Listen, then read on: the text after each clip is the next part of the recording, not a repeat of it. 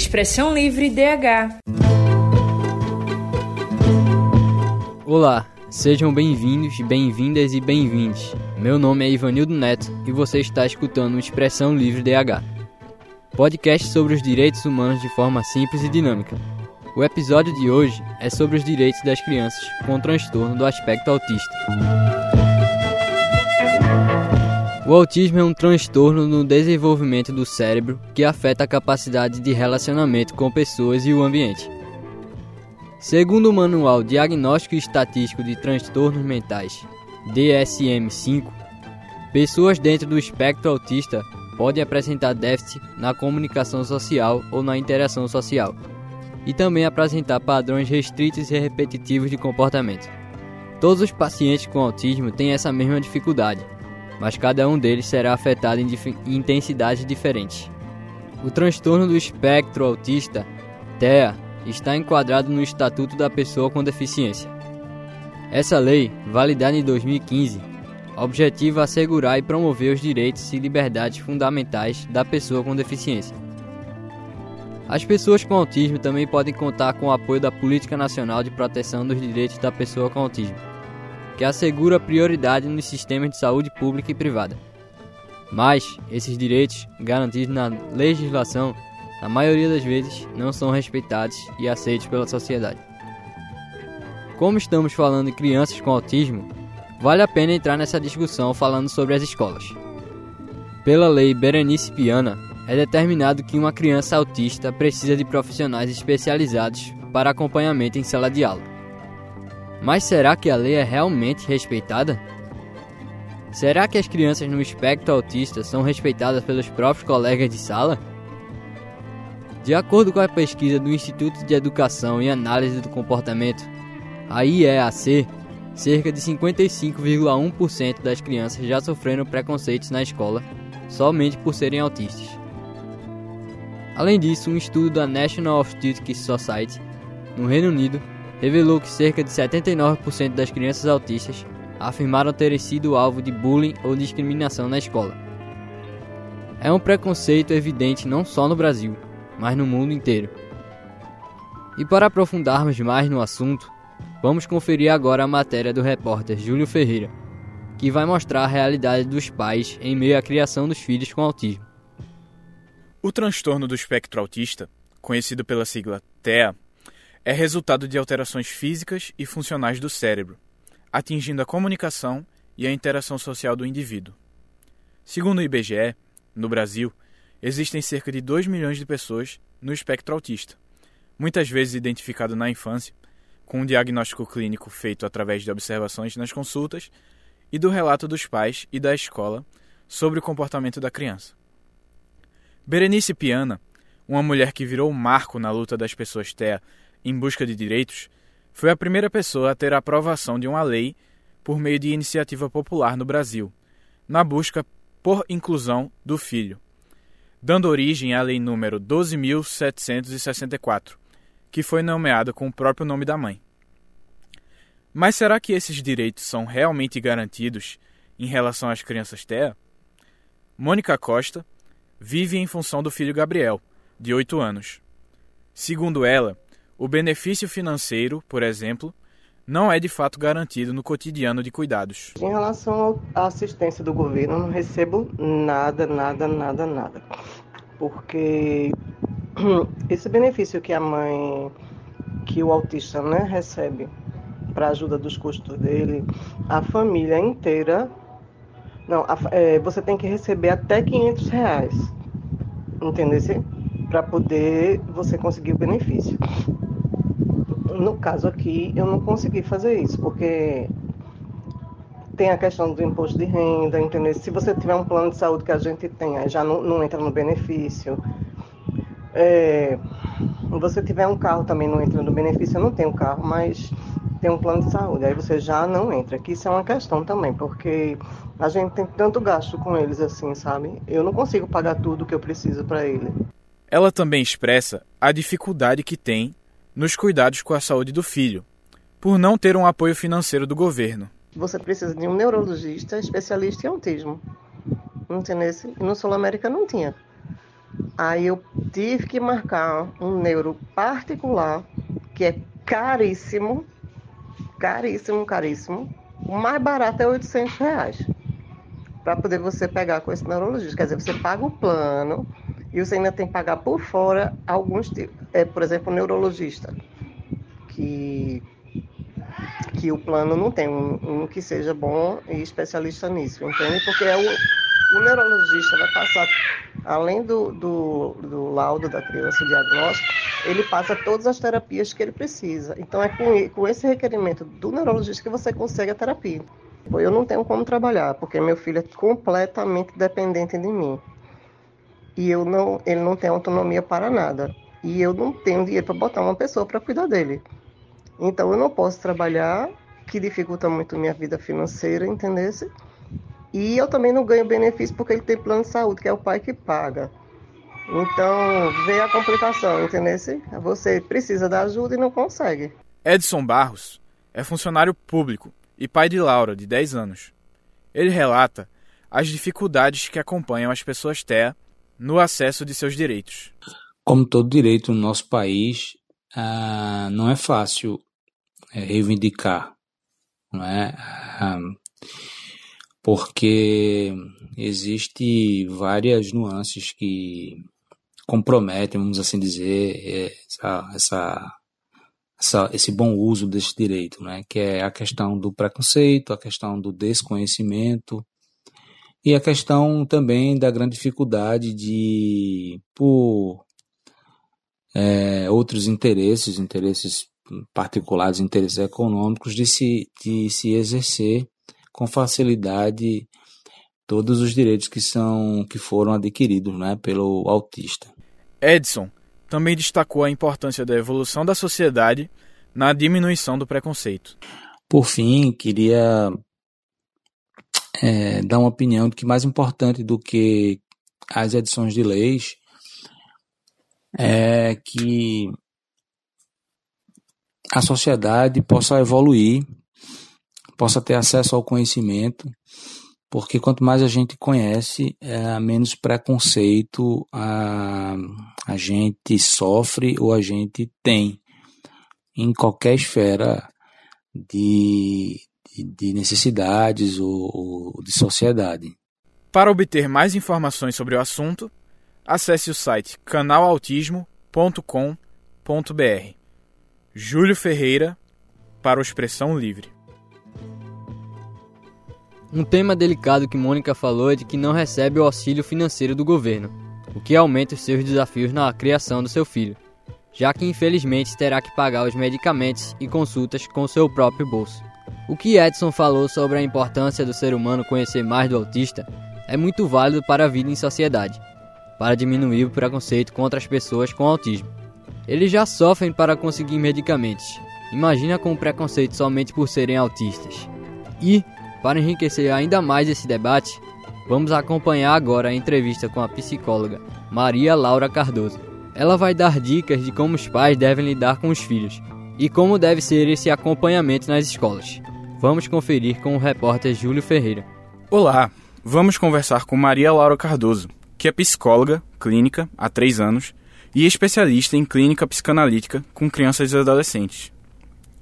Laura, eu gostaria de começar perguntando é, quais são os primeiros sintomas assim que os pais podem identificar na hora de é, antes de nascer ou durante a primeira infância, como é que faz para identificar que a criança tem autismo? Oi, Júlio, tudo bem? É, é importante que os pais comecem a perceber os sintomas desde cedo. Então, a gente fala normalmente que existem três sintomas principais que os pais devem ficar atentos que é quando ele chama pelo nome do filho e o filho não responde, quando o filho não consegue apontar para os objetos e quando ele não olha diretamente nos olhos dos pais ou nos olhos dos adultos e das pessoas que estejam tentando uma comunicação com eles. Então, identificado esses sintomas, é importantíssimo que os pais procurem um profissional especializado para acompanhar o desenvolvimento da criança. E por exemplo, se esse, essa criança tem autismo e ela tem um irmão que não tem autismo, como é que os pais devem lidar com o convívio social deles? É importante a gente entender é, que todas as pessoas são diferentes e se comunicam de uma forma diferente. Mesmo pessoas que não estão dentro do TEA, né, que é o transtorno do espectro autista, é, se comunicam de formas diferentes. Então, para a socialização, tanto na família, quanto na escola, quanto na sociedade, é encontrar a forma ideal, a, a melhor forma da, que aquela pessoa, aquela criança tem de se comunicar. Então, através dessas ferramentas que a gente usa para conseguir estabelecer um vínculo de comunicação, a gente consegue introduzir essa criança no convívio familiar, escolar e até futuramente no mercado de trabalho. Pronto, você falou do convívio é, nas, nas escolas, né? Como é feito esse, esse convívio ali com outras crianças desconhecidas no primeiro momento assim? Antes de começar de responder a tua pergunta, é importante a gente dizer que toda criança é, com autismo, que tem um diagnóstico de autismo, ela pode, ela tem o direito de frequentar qualquer escola. Então, acho que o primeiro ponto é a gente saber disso. Então, qualquer escola que o pai, a mãe ou o responsável esteja interessado em colocar aquela criança, matricular aquela, aquela criança, essa criança tem um, um direito de estar lá por lei, certo? Então, uma vez na escola, é, é interessante chamar os profissionais da área de psicologia, da área do AEE, que é Educação Especial, é, para fazer, encontrar a melhor forma dessa criança interagir socialmente. Eu tinha te falado da comunicação, né? E tudo é pelo processo de comunicação. As crianças com autismo, ao contrário do que muita gente pensa, muitos preconceitos, às vezes for, é, falta de informação mesmo, não tem necessariamente uma dificuldade intelectual ou então algum tipo de deficiência, limitação intelectual e precisam encontrar ferramentas para que esse aprendizado, é, essa educação seja construída dentro dessa escola. Seja através, por exemplo, de arte, de é, jogos, de esporte, é, de ferramentas, é, de objetos. Então, é interessante olhar para cada criança, ver observar a demanda de cada criança e encontrar ali uma forma de fazer com que ela se comunique. Então, você falou de arte, jogos e tudo. Essas atividades, às vezes, você, quando tem uma criança no espectro autista, ela desenvolve um hiperfoco em certas habilidades. Por exemplo, artes, às vezes jogos, ela tem uma, uma certa habilidade ali naquela área. Como você pode identificar a, a, é, a área que essa criança vai ter um hiperfoco? Tem, tem como identificar, por exemplo? Normalmente esse hiperfoco a gente consegue ver através dos interesses, né? Então, quando a gente observa, quando essa criança ela tem um olhar mais atento, ela para para observar, para para escutar, ela busca cores semelhantes, formas semelhantes, espaço físico semelhante. A partir daí a gente vai oferecendo para essa criança objetos, ilustrações, livros com temas diversos para tentar identificar onde está esse hiperfoco dessa criança. E é, os graus de autismo? Você tem um nível, é, nível 1, nível 2 e nível 3, que é popularmente conhecido como leve, moderado e grave. Como é que você diferencia esses graus? Esses graus eles são diferenciados de acordo com a inserção dessa criança na sociedade e na comunidade que ela está. Então, quanto mais dificuldade essa criança tem, seja através, por exemplo, alguns autistas têm é, uma sensibilidade em algum dos sentidos, é, audição, enfim. Então, se a criança tem uma, uma sensibilidade em relação àquilo, ela acaba, quando tem um estímulo, acaba ficando insuportável para ela estar naquele, naquele espaço, naquele ambiente. Então, quando tem é, essa alta sensibilidade, de, por exemplo, desses sentidos, é, fica mais difícil a interação, a inserção dessa criança na comunidade que ela pertence. Então, a, esses graus, leve, moderado ou alto, a gente vai medindo, vai é, compondo de acordo com as dificuldades e as demandas das crianças. Sim. Tem algum esporte ou é, atividade de lazer que melhora o convívio e a cognição dessas crianças? Sim, tem. É, é interessante a gente perceber qual, quais são os interesses dessa criança, para que a gente consiga direcionar essas atividades. Mas, por exemplo, as artes plásticas, elas mexem com cores, texturas, formas. É, então, a gente consegue ali trabalhar bastante essa, com essa criança através das artes marciais, por exemplo. É interessante para o direcionamento, a regra, a postura, o relacionamento com outras pessoas. Então, tudo vai dependendo de cada criança. Então, como cada criança responde, com o que cada criança tem interesse. Importante a gente lembrar que todo mundo é diferente. Se todo mundo é diferente, todo mundo tem um hobby diferente, tem um esporte preferido diferente, ou não tem um esporte preferido, né? Então é interessante que a gente faça realmente essa análise e esse, essa, esse oferecimento, né? A gente oferece para a criança aquela possibilidade e ver como ela responde diante daquilo. E agora, para os pais que não têm filhos autistas e que vão, é, por exemplo, ter um coleguinha ali do filho deles que está no espectro, quais são as dicas para poder melhorar o convívio entre eles na, na escola, por exemplo? Primeiro é interessante saber um pouquinho mais sobre essa criança, né? Então, como foi estabelecida a forma dela se comunicar, como foi estabelecida a rotina dela dentro da escola, é, onde essa criança habita dentro da sala de aula, como é a relação dessa criança com os outros alunos. A partir daí, a gente consegue falar para os pais dos colegas, dos coleguinhas, né, é, como chegar nessa criança e como instruir o filho a brincar, a conversar, a trocar com essa criança. Conversamos com Maria Laura Cardoso, que é psicóloga, clínica há três anos e especialista em clínica psicanalítica com crianças e adolescentes. Júlio Ferreira, para o Expressão Livre. Um dos pontos principais da entrevista com Laura é de que podemos identificar o autismo em uma criança. Às vezes podem ser sinais simples, como esse que ela citou de não responder aos pais quando eles chamam, mas que devemos ficar atentos se essa situação se repetir mais vezes. Pegando também o gancho que falei mais cedo sobre as crianças autistas nas escolas, Laura destaca que a criança autista tem o direito, por lei, de ter acesso à educação em ambientes escolares e que a criança vai aprendendo a se comunicar através de atividades em sala.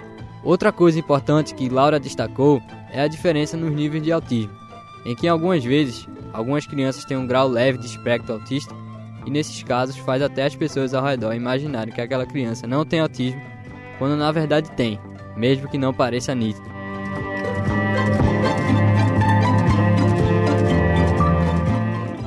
Você vai conferir agora o quadro Dialogando com o advogado, cientista político e professor Manuel Moraes. Ele trouxe a realidade dos direitos humanos das crianças autistas em ambientes escolares.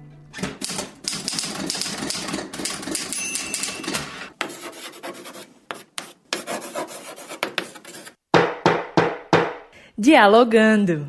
A educação escolar, a partir da Lei Diretriz e Base da Educação, pressupõe a inclusão social dentro da sala de aula.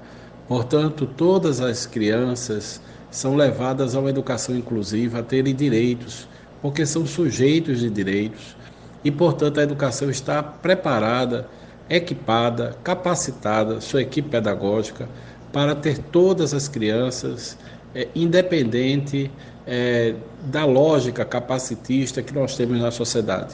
Então é fundamental que as crianças autistas tenham acesso à educação com a mesma qualidade, com o mesmo acesso, com os mesmos direitos de todas as crianças. Nós saímos já da fase de segregar crianças em salas de aula especiais. Isso foi um absurdo, mas foi muito praticado e nós superamos isso a partir de Paulo Freire, a partir da LDB que integra as crianças a partir de um campo de direitos. A escola é um espaço de convivência e de fortalecimento da democracia. Portanto, todas as crianças têm os mesmos direitos e acessos.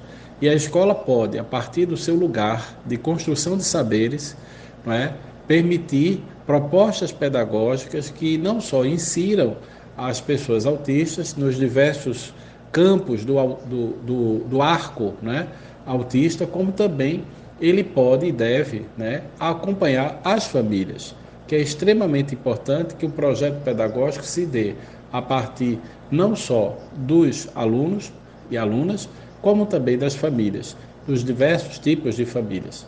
Então a educação já está equipada a partir do ponto de vista do marco legal e evidentemente que isso precisa ser transferido para o mundo da vida, o mundo real, o mundo da prática da sala de aula.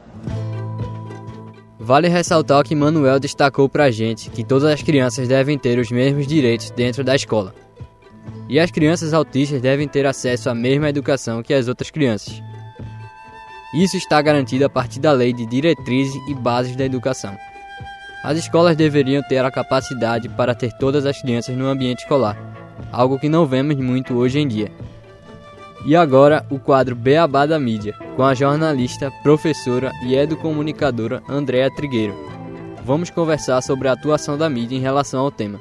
Obrigado pela presença, professora. Eu que agradeço, Ivanildo, e parabenizo aí a sua equipe por esse tema né, tão importante para os direitos humanos. Muito obrigado. Bom, para começar, como que a mídia atua quando se fala de direitos das crianças autistas? Eu acho que a mídia atua de forma omissa. A gente não vê esse tema sendo discutido, mostrado com frequência.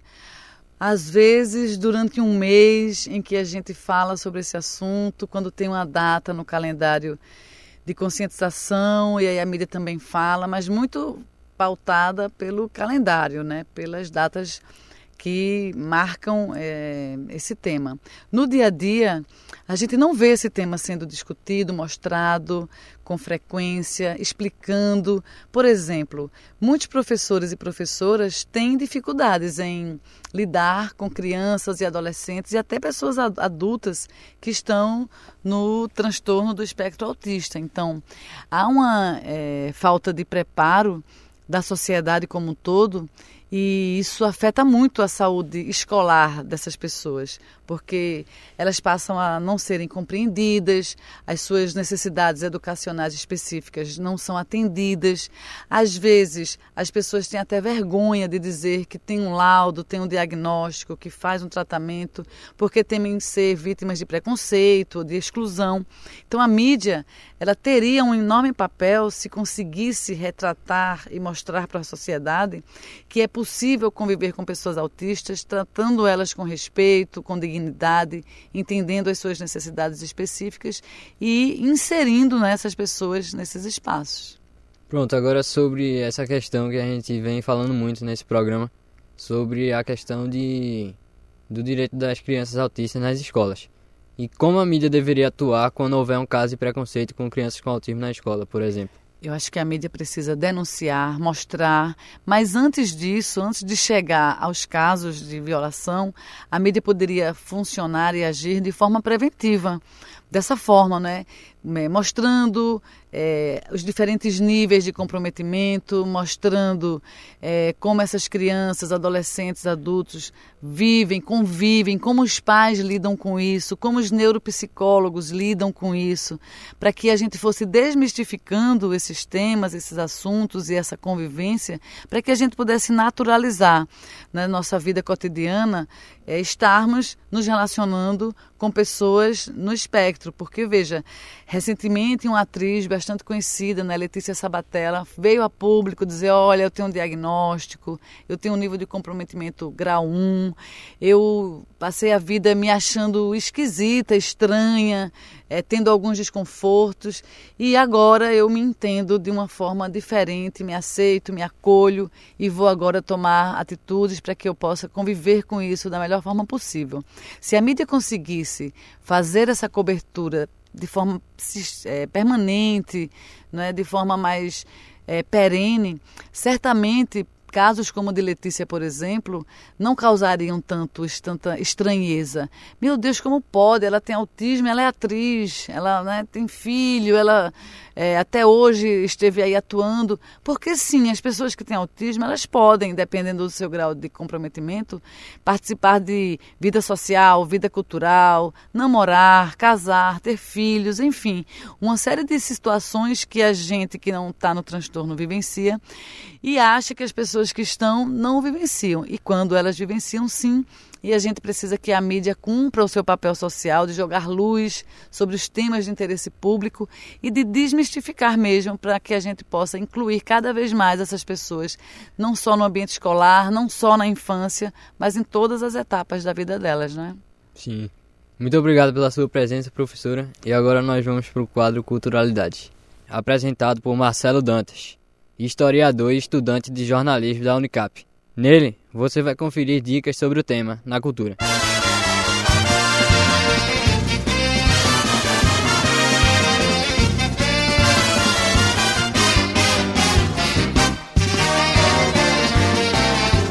Culturalidades. Olá, ouvintes. Eu sou Marcelo Dantas e esse é o Culturalidades. Hoje a conversa vai ser sobre um curta-metragem e um ensaio fotográfico que nos ajudam a entender mais sobre os mundos das crianças no espectro autista. Renée é uma garota de 13 anos no espectro autista e não verbal, que está com dificuldades em se relacionar com os adolescentes do acampamento. Essa é a premissa de Fitas, curta-metragem de 2019 da Pixar, dirigido por Erika Milson. Dublada por Madison Bendy, que é uma garota autista, René tem a sensibilidade destacada na animação da Pixar, ao se divertir com os sons do celular, ou então a, ao alegrar-se com o tato na grama à margem do rio e ficar espantada com os ecos que uma caverna pode gerar. Mesmo que o tempo seja pouco, Fitas é uma celebração ao que é plural, ao que é diverso e é um convite a fazer novas amizades.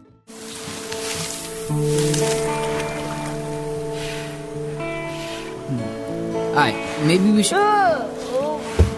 Seriously? Last time, Renee.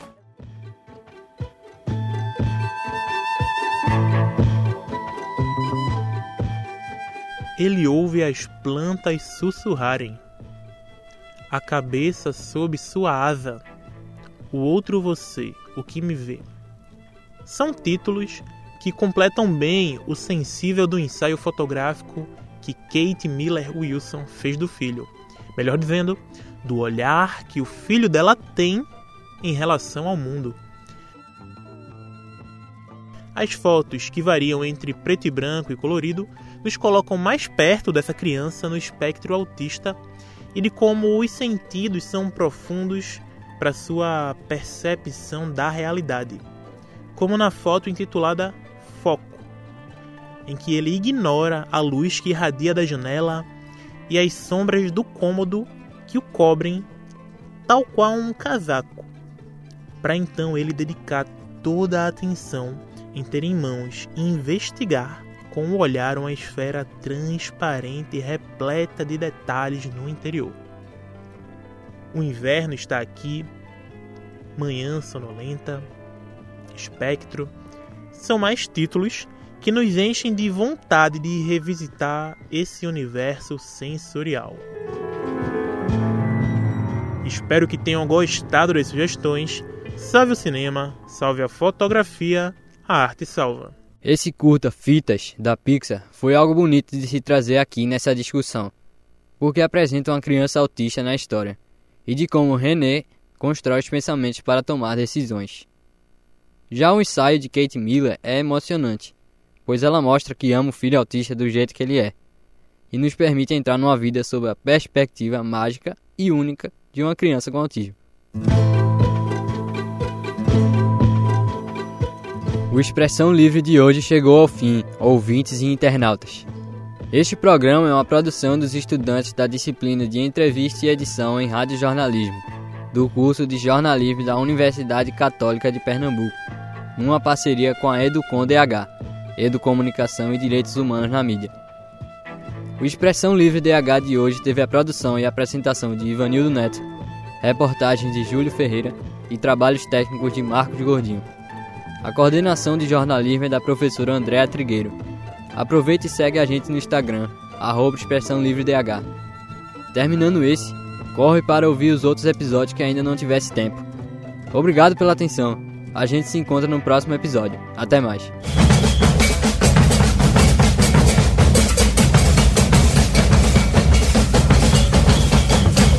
Expressão Livre DH